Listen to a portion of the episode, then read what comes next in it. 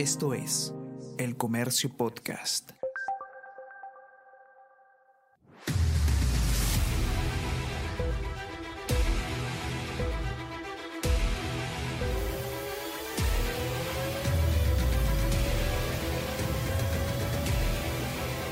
at the back of the grid when you stop the car. P1, wait 5 seconds, P0. Yep, copy, I'm just yeah, clear. Copy that. See you on the grid.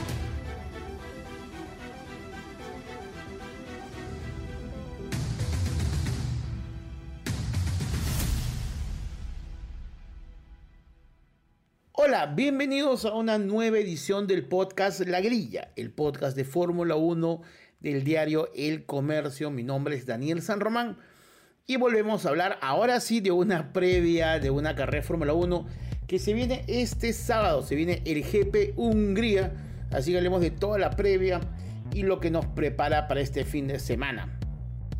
Pero no porque no hubo carrera, significa que no hubo drama. Y en esta pausa que ha habido, un actor ha vuelto a- al protagonismo. ¿Se acuerdan que el año pasado había estado Daniel Richardo corriendo con McLaren, un contrato que había tenido el año 21-22, corrió 44 carreras y consiguió solamente una victoria en Italia? Bueno, este año, cuando ya se había ido de, de la élite mundial, fue convocado nuevamente por Red Bull para que sea el piloto de pruebas del equipo. Es importante que el pasado de Richardo con Red Bull es amplio. Habían estado 7 temporadas juntos. Si lo vemos en números, es 139 GPs.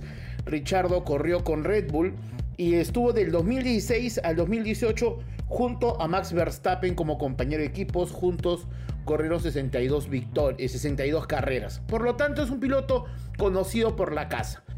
En este escenario, el equipo buscando un piloto de pruebas experimentado, llama Richardo. Nadie tenía ninguna duda porque además el tándem Verstappen-Checo Pérez, más allá de, de los enfrentamientos, era un tándem bastante eficiente. Checo el año pasado estuvo peleando el subcampeonato hasta el final. El año este, 21 fue vital para, la, para que Verstappen gane el título. ¿Se acuerdan el bloqueo que le hace a Hamilton en las postrimerías de la prueba? Así que en nivel de rendimiento no había ningún problema con Checo Pérez, más allá de la afrenta de la guerra civil que empezó en el año con las victorias de uno y otro piloto. Así que la llegada de, Che- la llegada de Richardo no haría generar ninguna suspicacia en ese momento como piloto de pruebas. Lamentablemente, Checo tenido una mala temporada y es un tema evidente. Checo tiene contrato hasta el 2024, es importante, pero en lo que viene el año, Checo ha sido eliminado de tres, en 3 Q1 y en 3 Q2, es decir, de 10 carreras, ha habido 3 carreras que no pasó la primera tanda de clasificación y en 3 carreras que no pasó, en 3 carreras adicionales que no pasó la tanda 2. 3 no pasó la 1, 3 no pasó la 2 y solamente en 4 llegó hasta la final de las clasificaciones sabatinas. Esto representa que en las carreras tenemos un checo que tiene que remar mucho, pasa mucho tiempo peleando por recuperar posiciones. Y si bien llega a los puntos, lo que queda claro es que no está haciendo el trabajo de escudero de Verstappen, no es un segundo piloto. Ustedes dirán, ¿para qué quiere un escudero Verstappen si se manda a mudar sin problemas? Es cierto, pero sería mejor para la marca tener un piloto que esté el 1-2 constante, que esté con presencia en podios. Y últimamente vemos un Checo Pérez bastante torpe, bastante dejado en las clasificaciones, lo cual hace que los domingos tenga que estar remando y generando más. No es lo que quiere Red Bull, sobre todo con un vehículo tan eficiente y tan letal, con lo cual con los malos resultados han empezado a ver opciones para el próximo año. Alfa Tauri, por su lado, es una escudería satélite del equipo Red Bull, anteriormente llamada Toro Rosso, después se le cambió a Alfa Tauri por conceptos comerciales. Y en este sentido, siempre se ha, sido visto que los pilotos de Alfa Tauri son el semillero de Red Bull. Y ahí estaba el querido De Vries, que ha tenido este año una temporada bastante gris, ¿no? Recordemos que el equipo Alfa Tauri está compuesto por De Vries y Sunoda. Y Sunoda este año ha sumado dos puntos esta temporada, recuerdan el punto que consigue en Australia y el punto que consigue en Miami, mientras que De Vries ha estado bastante por debajo. Es más, en los tiempos por vuelta, Sunoda ha sido constantemente siempre tres décimas más rápido que De Vries. Es decir, constantemente ha sido más rápido. De Vries no ha tenido ninguna buena actuación, no ha tenido ninguna buena jornada. Es más, Helmut Marco, cabeza de Red Bull, dijo que no ha encontrado en este año ninguna vuelta sorprendente, nada memorable.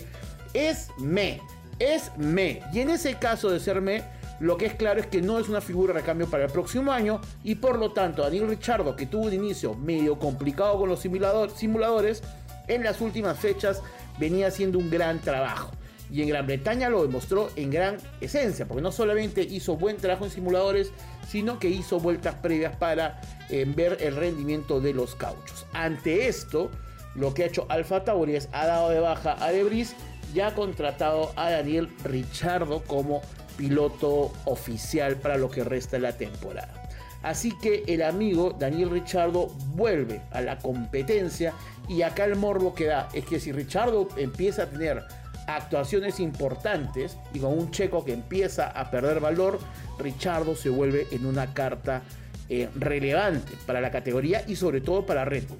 Un tema que suena tal vez un poco descabellado, pero me lo comentó eh, un amigo, Ernesto Velarde, me comentaba que no podemos olvidarnos del factor protagónico que tiene Daniel Richardo en Drive to Survive, que es este documental o este reality de la Fórmula 1 que está en Netflix, donde Daniel Richardo básicamente es uno de los personajes más queridos de la serie. Entonces, esto es casi un fanservice, ¿no? Es como están trayendo a uno de los protagonistas del reality de vuelta. Es como cuando Jon Snow volvió en Juego de Tronos o cuando Gandalf apareció en El Señor de los Anillos, vuelve Daniel Richardo a dar emoción a los fans. Y en una categoría que está ganando un montón de aficionados jóvenes, en una categoría que tiene como una de las anclas principales de crecimiento Drive to Survive, sobre todo para conseguir nuevos aficionados, el regreso de Richardo le da una emoción especial a la categoría.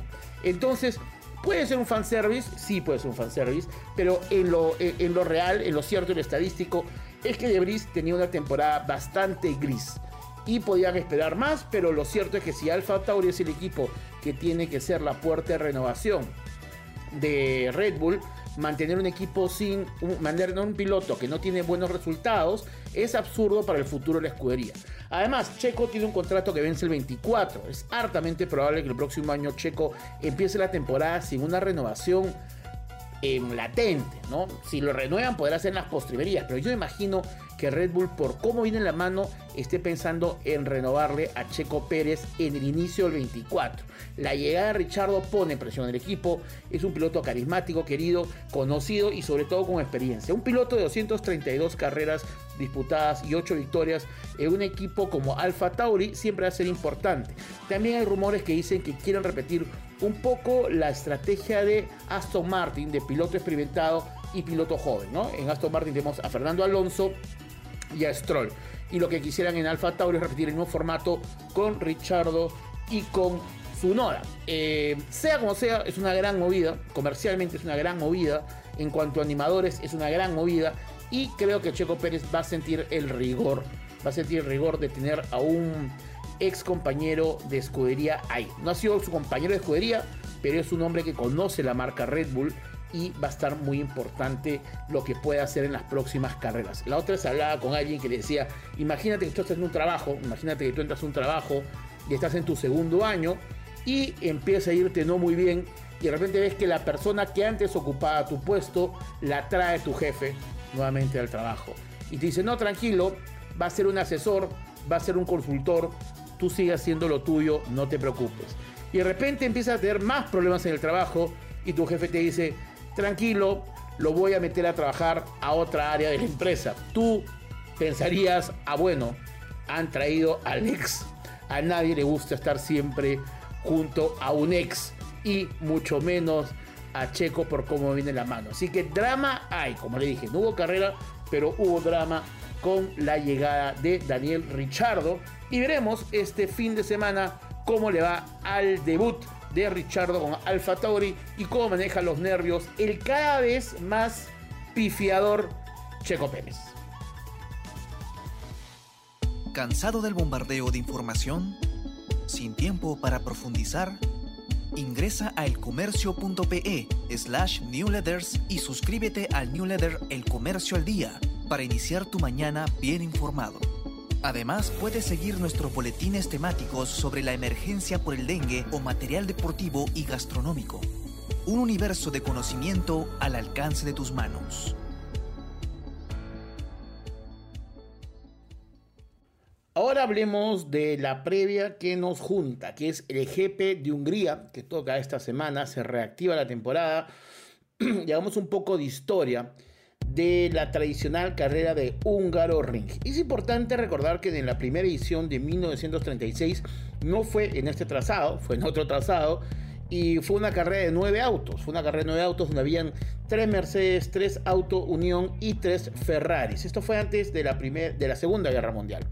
Eh, una vez que estalló la Guerra Mundial, los carritos se acabaron y la historia del GP Hungría desapareció hasta 1986. 1986, donde volvería la carrera con un circuito que se construyó especialmente para alojar la Fórmula 1, un circuito que se demoró solamente nueve meses en construirse y que recibió a la categoría reina en reemplazo del GP de Países Bajos. Países Bajos se había corrido en 37 en ocasiones pero hubo un reemplazo que entró el GP de Hungría, que actualmente tiene contrato hasta el 2026, es decir, una carrera que está garantizada sí o sí hasta el 2026. Es un circuito recontra técnico, recontra lento.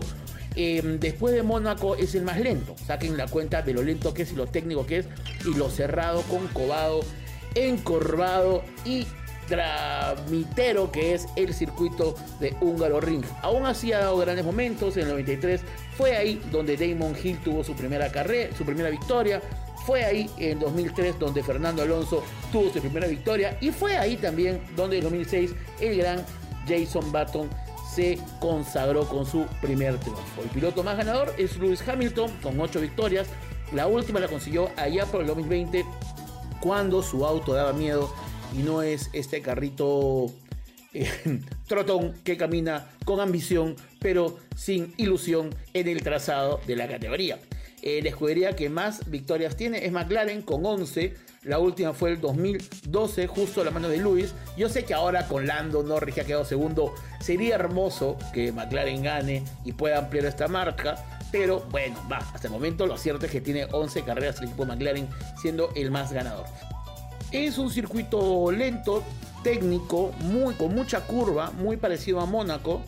Eh, es un circuito sumamente encorvado, atrapado, recovequero, ¿no? ratonero. Es un circuito que no se va a caracterizar por, a diferencia de las últimas carreras que hemos visto, donde los autos de que tengan mayor velocidad final eh, les vaya mejor. No es un piloto, no es un circuito donde los autos rápidos por naturaleza saquen ventajas. Al ser trabado, es un circuito donde la recuperación va a ser importante, donde el manejo va a ser vital para poder enfrentar los retos. Es un circuito, es el segundo circuito con velocidad media más lento de la temporada después de Mónaco.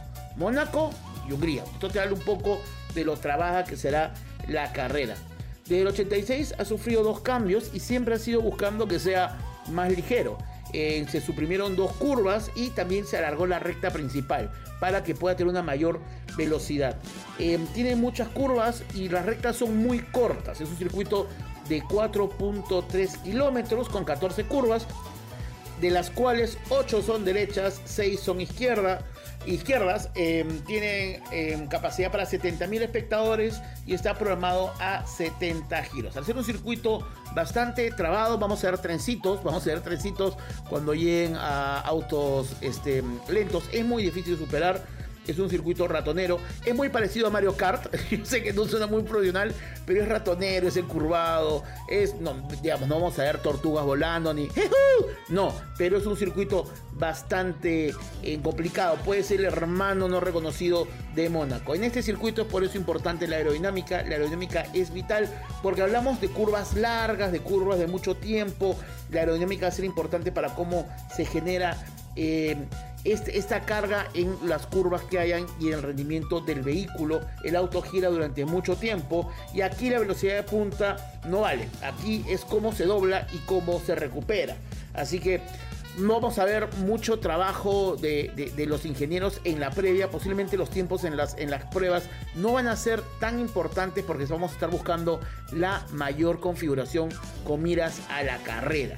Eh, va a ser importante sobre los adelantamientos entender que no se van a dar con tanta frecuencia. Posiblemente la zona más habitual va a ser la recta principal, que son 908 metros. Eh, es, digamos, el lugar donde en la última frenada, en la frenada final, es donde se hace el riesgo para poder sacar la ventaja de los rivales. Es un circuito que es lento por naturaleza, solamente tiene dos zonas de DRS, una en la recta principal, que justamente le digo que uno puede sacar provecho en la frenada final para hacer la superación, y la otra en, eh, en lo que sucede a la curva 1. De ahí todo se vuelve mucho más complicada. La curva 2 es con una bajada, incluso con una frenada muy larga. Y el tercer sector es lo más complicado que hay porque hay dos curvas de 180. Con lo cual esto va a ser muy lento. Es una de las partes más lentas de todo el campeonato. Las dos curvas que preceden la recta del húngaro ring, que son dos rectas de 180, son lentas. Son rectas que si no has dormido bien la noche previa como espectador y te levantas a las 8 de la mañana, puede ser que te dé un poco de sueño ese momento. Eh, es importante lo que decimos de la carga aerodinámica, se dobla tanto que la velocidad media va a hacer que eh, el vehículo no tenga tanto desgaste de caucho en cuanto a la abrasividad del, te- del terreno. Eh, Vamos, a diferencia de las carreras anteriores que decíamos acá dar mucha agresividad porque los pilotos van muy rápido, digamos, y las frenadas hacen que el gaucho se desgaste más. O en Canadá que dijimos que los frenos acá se cansan más. Acá no, acá lo que vamos a ver es un desgaste parejo. Las llantas no deberían ser un problema a tomar en cuenta porque hablamos de una velocidad media bastante controlada.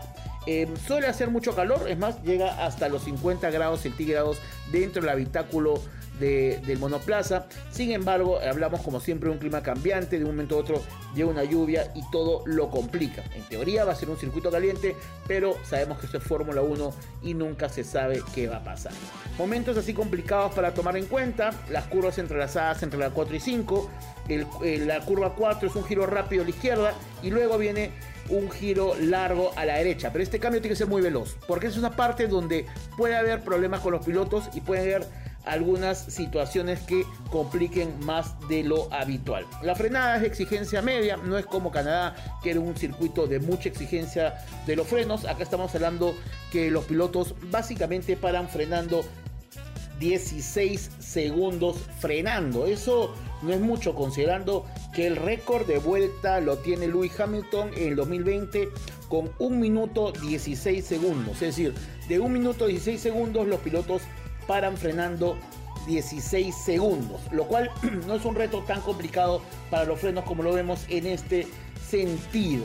Eh, sí vamos a tener que ver que en los giros 1, 6 y 12 hay 2 segundos de frenado, que digamos, eh, de todas las curvas que hay, en solamente 3 curvas se están gastando 6 segundos de los 16 de frenado, ¿no? lo cual habla un poco de la naturaleza de velocidad media controlada que tiene este circuito. En motores van a trabajar porque uno desacelera, acelera, desacelera, acelera, no llega a niveles muy grandes, pero hay un constante va y ven. El motor no tiene un consumo muy fuerte, 1.5 kilogramos de combustible por giro, lo cual es bastante poco. A veces hay un problema que al ser un circuito que no se usa de manera muy recurrente hay mucho polvo y esto a veces hace que haya una estela, por más que haya una limpieza y por más que previamente en las pruebas se trata de generar un camino, vamos a ver que los pilotos van a tratar de ir por un tren constante porque hay mucho polvo y el polvo pierde adherencia a la llanta y esto puede complicar. En un circuito trabado como este, en un circuito con las características que hablamos, la pole es vital. Sacar la pole va a ser totalmente vital en esta carrera, sobre todo porque en la partida, en la primera, en la primera recta, cuando se hace el giro a la derecha, es un giro muy cerrado, con un ancho de pista de 17 metros y se hace un embudo, por lo cual mantener la pole es vital, es vital, vital, vital, así que vamos a ver a los pilotos saliendo con todo para poder obtener este puesto que en esta carrera vale mucho más que en otras, porque hay carreras que son más rápidas, por ejemplo, ¿no? Nos dimos cuenta en Silverstone sale este sale Verstappen con la pole pero Lando Norris lo logra en sorprender en la primera curva. Acá es mucho más complicado porque hay tantos lugares para superar. Recordemos que Silverstone era una carrera de velocidad media alta y acá estamos con todo lo contrario. La segunda carrera con la velocidad media más baja. En estrategias, ¿cómo se va a jugar? Bueno, hay cuatro estrategias posibles.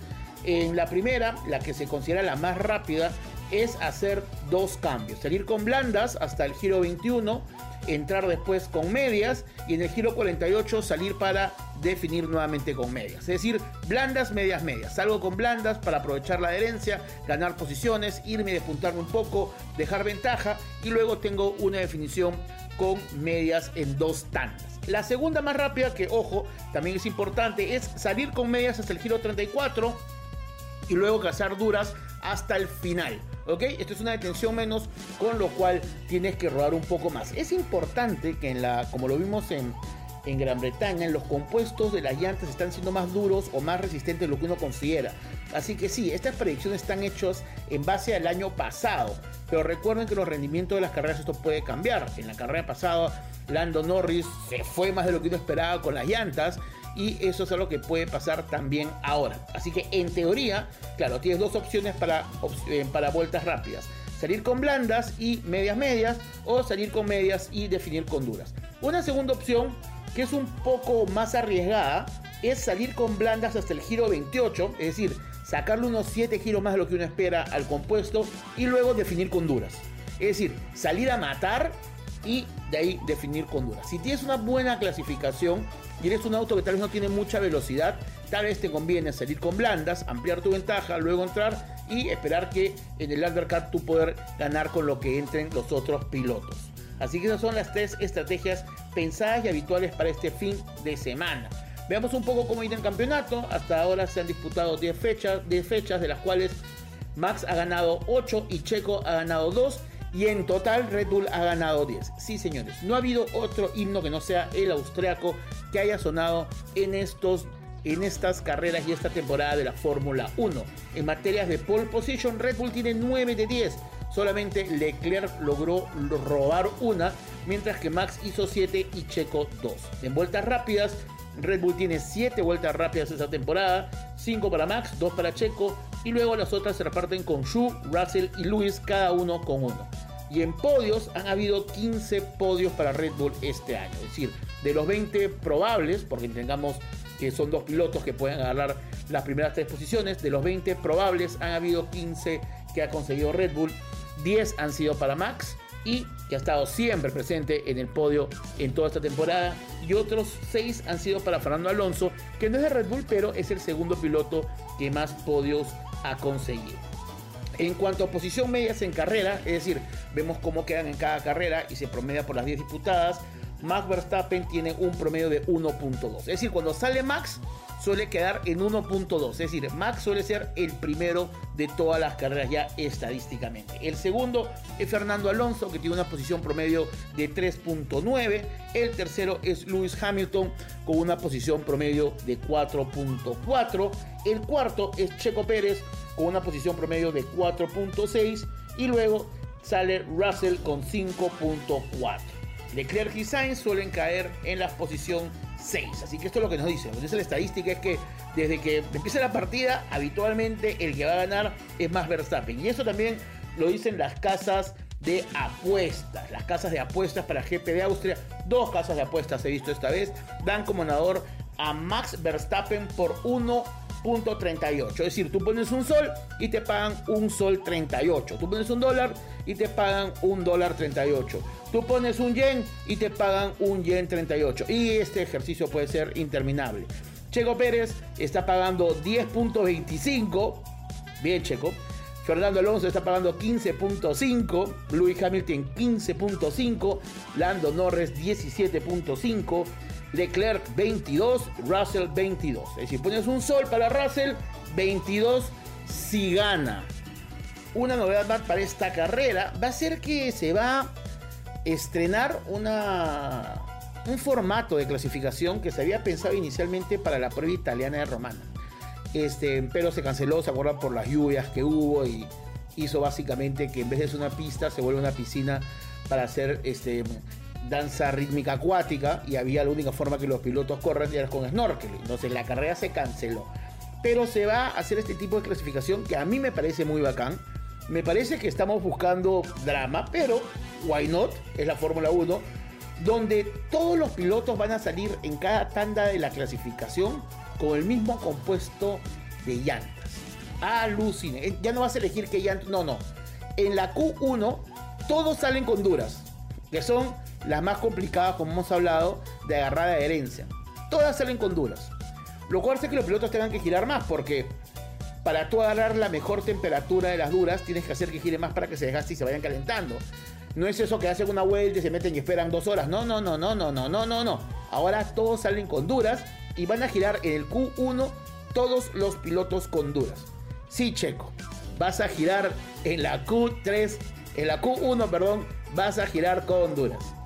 Te la complican más. Es como que alguien te quiere complicar la vida, Checo, y han dicho, ¿cómo podemos hacer que Checo la tenga más difícil en la Q1? Ya sé, hagamos que parta con duras. En la Q2 todas todos partirán con medios, es decir, con llantas de mejor adherencia.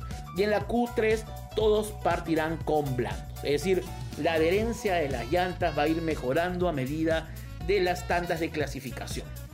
Ese es un nuevo formato que lo están probando la FIA porque why not. Así que eso es lo que tenemos para esta carrera de Hungría que tiene esta sensación de, clásico, esta carrera trabadita. Además, estas carreras trabadas lo bacán es que sientes que cualquiera puede ganar. Siempre ganar magia, pero, pero uno quiere pensarlo, que uno siempre va a ganar porque es una carrera donde en la velocidad de punta, donde el auto determina menos por ser un, circuito muy táctico, muy cerrado, muy recovequero, muy de manejo de filigrana, al haber curva contra curva, de reacción rápida, de manejo, de manejo vertiginoso, sin embargo controlado, de entender bien el circuito y la cadencia de las curvas y, y las sucesiones. Entonces, uno siente que un circuito como este le da una posibilidad abierta a cualquiera. Por cómo viene McLaren y por los cambios que han hecho, uno podría entender que le puede ir bien, pero claro, le viene bien de haber venido un circuito rápido como Silverstone. Entonces, acá viene, si es que lo que hicieron la semana pasada en un circuito rápido como Silverstone da la talla para Hungría. Eh, yo creo que Aston Martin comprobó en Monte Carlo que tiene eh, la configuración ideal para este tipo de carreras. Yo creo que puede ser una carrera en la cual Aston Martin dé un golpe, eh, un golpe sobre lo que viene haciendo las últimas veces. Eh, creo que Max va, a ganar. Pues Max va a ganar porque es la segura, es la segura. Pero creo que es una carrera donde podemos ver actuaciones importantes los Aston Martin. Podría ser que los Ferrari les vaya bien, pero Ferrari no depende solamente del auto, depende del auto, del piloto, si el pata que hace el cambio de llantas desayunó bien.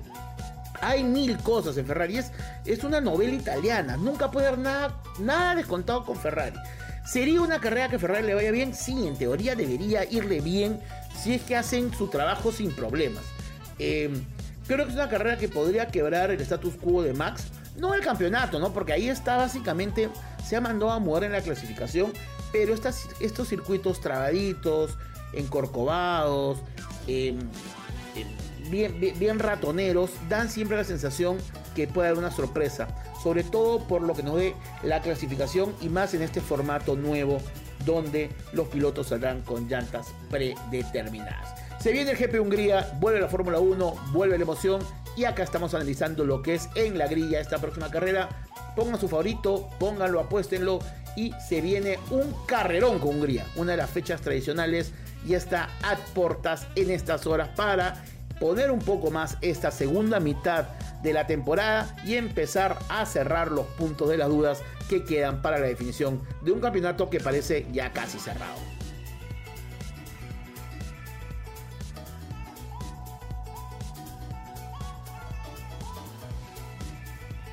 En nuestro diccionario, este, o el bloque de fundamentos de Fórmula 1, podemos hablar de un término que se llama Silly Season.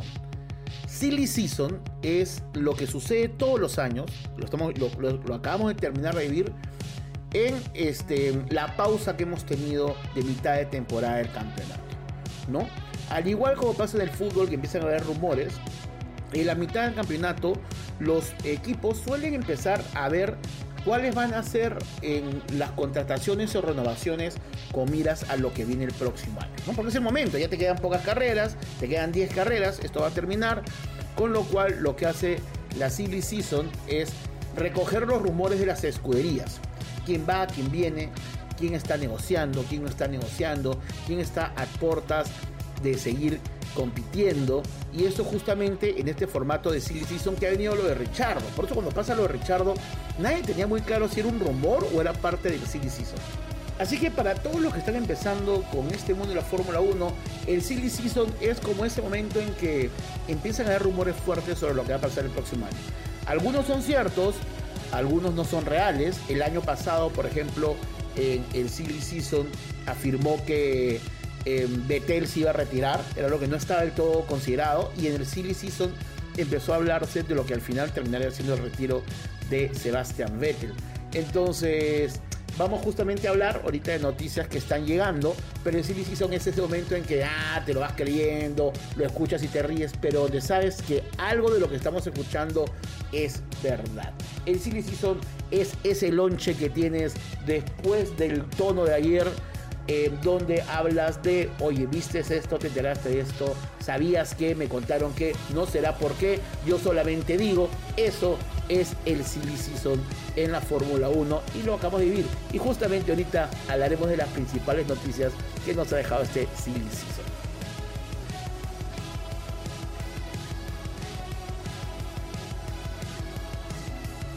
Bueno, hablemos de las noticias que tenemos para cerrar este programa y que nos ha dejado estos días de pausa.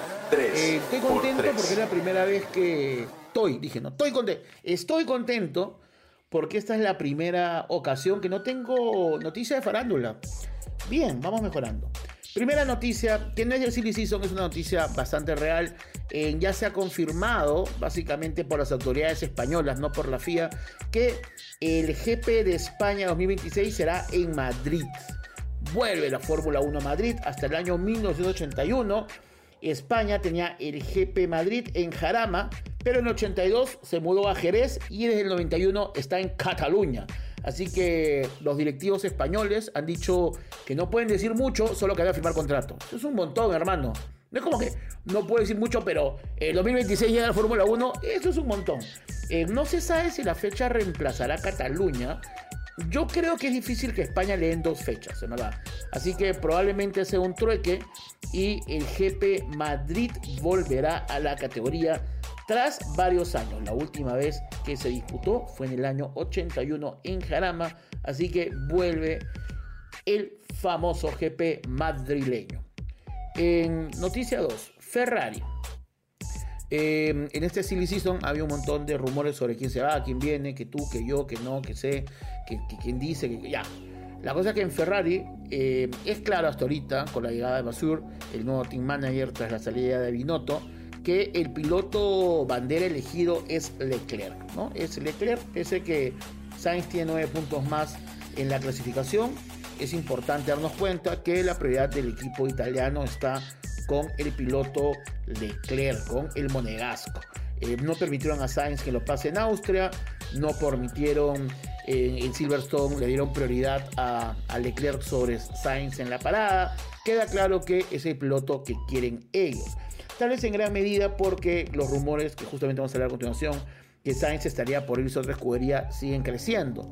Y porque Leclerc el año pasado estuvo más cerca de la pelea. Si bien Sainz es más regular en, los puntos y en las clasificaciones, Leclerc creo que es quien nos lleva más a la gloria y más cerca. Por lo tanto, hay una predilección con él. Sin embargo, hay rumores, fuertes rumores, que eh, estarían tratando de fichar a Lando Norris. Lando Norris, que justamente tuvo una gran participación en el GP de Silverstone hace unas semanas, quedando segundo, y todo haría indicar que ya le están ofreciendo un precontrato a Lando Norris para Ferrari. Sin embargo, también existe el rumor, ojo, que podría ser tentado por Red Bull. Eh, todo el mundo quiere el asiento de Checo. Ven que no soy yo, todo el mundo quiere el, asiento de Checo. Entonces la pregunta es, ¿a dónde podría decantar Lando Norris? Recordemos que Carlos Sainz tiene contrato aún hasta el 24 por lo tanto todavía hay un año más de contrato.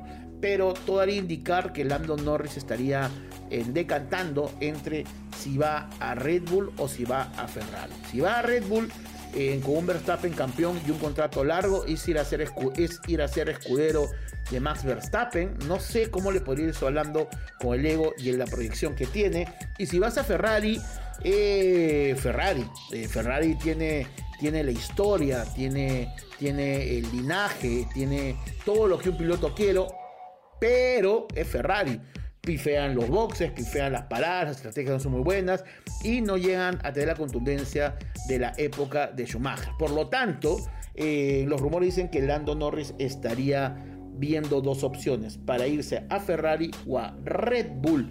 Eh, y como si fuera poco, corre el rumor fuerte que también Ferrari estaría tentando a Lewis Hamilton, lo cual sería una locura que Lewis Hamilton podría ser piloto el próximo año de Ferrari. Dice que es un tema de presupuesto.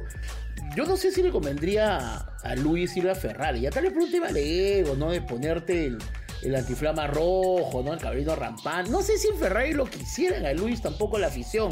Son bien duros los tifosis, pero existe el rumor. Existe el rumor que Leclerc podría este, irse a Mercedes y que Ferrari podría ir por Lewis Hamilton, que existe el rumor que Carlos Sainz ya estaría con los días contados y que Lando Norris sería opción. Así que silly season, silly season. Y la última que tenemos justamente hablando el señor Carlos Sainz. como todos sabemos, Audi llegará en 2026 aprovechando la nueva normativa técnica a la Fórmula 1 de la mano de Sauber. Recordemos que Sauber ha sido aliado de los ejercicios y los esfuerzos que tuvo Mercedes en la Fórmula 1, de BMW y también de Alfa Romeo, ahorita hasta el 23 que vence su contrato de colaboración. Así que todo hace indicar que Audi ya está confirmadísimo y llegaría de la mano de Sauber. Sauber desarrollaría todo lo que es el monoplaza y Audi todo lo que es la mecánica, ¿no? Motor, batería, sistema de control, todo, todo, todo. Y bajo esta lógica se dice que el piloto ya casi cerrado que tendrían es Carlos Sainz, pero es para el 26. Por lo tanto, la última temporada que tendría Sainz en Ferrari es el 24. Y el 25, ¿qué hago el 25? No puedo, ¿qué voy a hacer? ¿Se puede jugar PlayStation? No. Entonces, ahorita el momento es que el equipo de Carlos Sainz estaría buscando una escudería de, digamos, trampolín emocional para el año 25 y se dice que el puente está generado con McLaren y Alpine, que son las dos escuderías que estarían recibiéndole por este único año mientras que espera la llegada a Audi. Bueno, hemos llegado al final de esta edición de La Grilla, el podcast de Fórmula 1 del diario El Comercio. Mi nombre es Daniel San Román. Recuerden que los domingos también tengo una columna en el suplemento Deporte Total del Comercio, así que podemos profundizar más sobre lo que es la categoría reina de la Fórmula 1. Eh, compartan el contenido, si les gusta el contenido, compártanlo por sus redes, etiquétennos, etiqueten al diario comercio, a Deporte Total y podremos estar replicando sus posteos. También les pedimos que nos evalúen, nos pongan valoraciones tanto en Spotify como en Apple Podcast. Y si les gusta el programa, cuéntenle a sus amigos para que lo escuchen. Mil gracias, nos vemos la próxima semana tras el GP de Húngaro Ring. Y se vio una carrera muy buena. Y de acá chicos la temporada ya no vuelve a parar. Así que nada a dormir temprano porque este domingo hay carrera en la mañana. Nos vemos. Chao